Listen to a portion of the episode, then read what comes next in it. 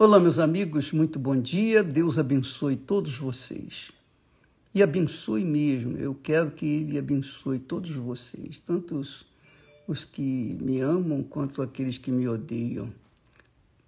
Em nome do Senhor Jesus, eu quero que o bem de todos, porque esse é o, o, o segundo grande mandamento: amar a Deus sobre todas as coisas, e o segundo é amar o próximo como a ti mesmo. Então, eu, amar é querer bem. Você não precisa sentir para amar, basta você querer bem a pessoa. Simples, né? Mas muito poderoso isso. Olha só, nós falamos ontem a respeito da quando Deus apareceu para Abraão e disse: eu sou Deus Todo-Poderoso. Anda na minha presença e ser perfeito. Ora, você poderia dizer assim, nós poderíamos dizer assim, poxa, Deus, o Senhor apareceu para Abraão, falou com Abraão, poxa, o Senhor podia também aparecer para mim. Ah, poxa, eu também sou gente. não é verdade? Mas não se esqueça, Deus aparece para todos nós. Ele aparece para você. Porque como ele apareceu para Abraão?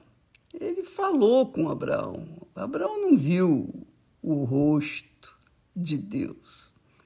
Ele não viu o seu rosto, mas ele ouviu a sua voz e você também ouve. Nós também ouvimos a voz dele através do filho dele, Jesus.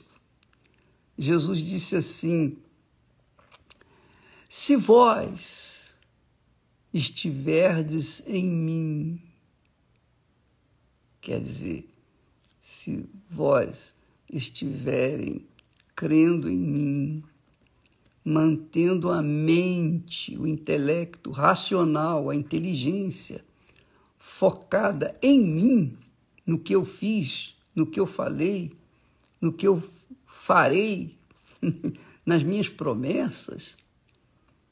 Então, e também as minhas palavras, ele disse: se vós estiveres em mim, e as minhas palavras estiverem em vós. Aí é que está o que da questão. Deus fala com a gente, Deus está falando com você. Eu estou falando, repetindo, ecoando a voz dele para você, para mim também. Se vós estiverdes em mim, quer dizer, eu creio nele, muito bem, eu creio, eu estou em Jesus. Eu nasci da água e do Espírito Santo. Eu creio.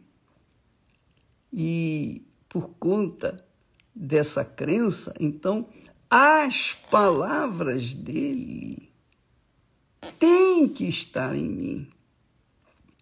Porque quem nasce de Deus, obviamente, tem a palavra de Deus constante na sua mente, no seu intelecto.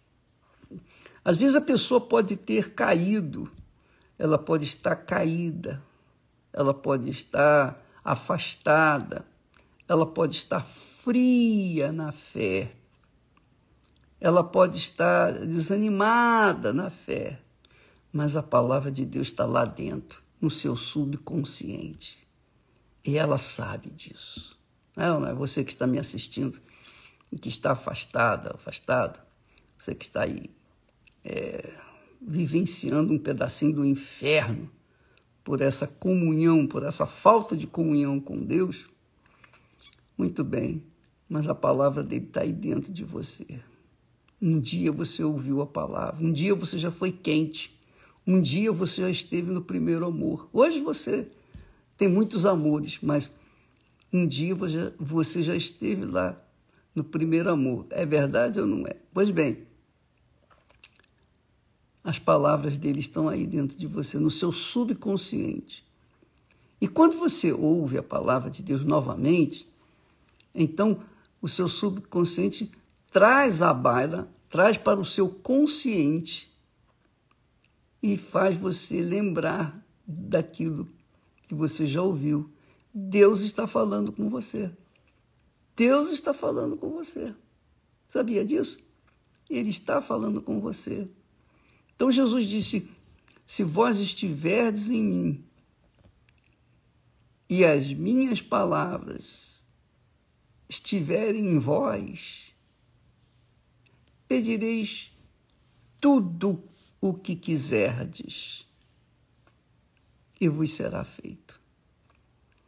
Pede, custa nada. Não custa nada ser um pouquinho humilde, só um pouquinho, pelo menos. E falar, ó oh, Deus, eu, desculpa, me perdoe esse tempo todo que eu perdi. Eu sei que o Senhor está me vendo, me assistindo, mas não sei se o Senhor vai me responder, mas o Senhor prometeu, o Senhor disse aí, se vós estiverdes em mim e as minhas palavras estiverem em vós. Bem, é, talvez eu nem, não esteja em ti, talvez eu não esteja em ti, mas eu, lá no fundo, no fundilho da minha alma, há uma crença em ti. Eu creio que o Senhor existe, que o Senhor está me vendo, assistindo. E as tuas palavras têm estado comigo, lá no meu subconsciente. Então, mesmo não merecendo, mesmo não merecendo, eu vou apelar para essa promessa que o Senhor deixou, tudo de pedireis tudo o que quiserdes, tudo o que quiserdes, e vos será feito.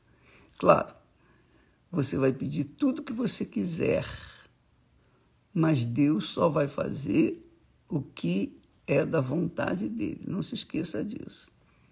Não queira brigar com Deus e pedir para que ele lhe dê uma arma para você matar alguém. Ele não vai te dar isso.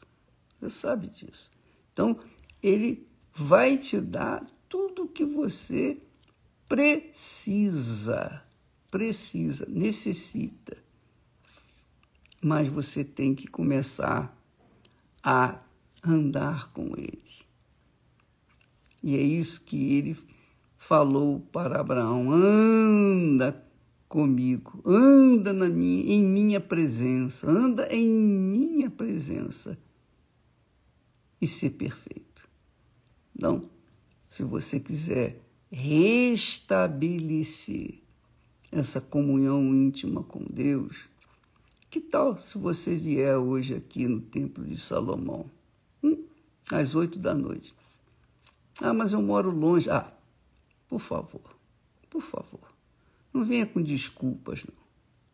Não, não, não, não arranje empecilhos, não. Não coloque pedras no seu caminho, não. Não faça buraco entre você e Deus, não. Faça a sua parte. Se esforce.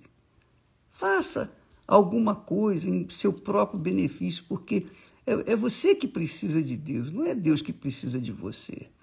Não esqueça disso, não. É você que está precisando, ou não é? Somos nós que precisamos de Deus. É Ele que precisa da gente. Ele precisa de nada. Não precisa de nada, mas nós precisamos dele, sim.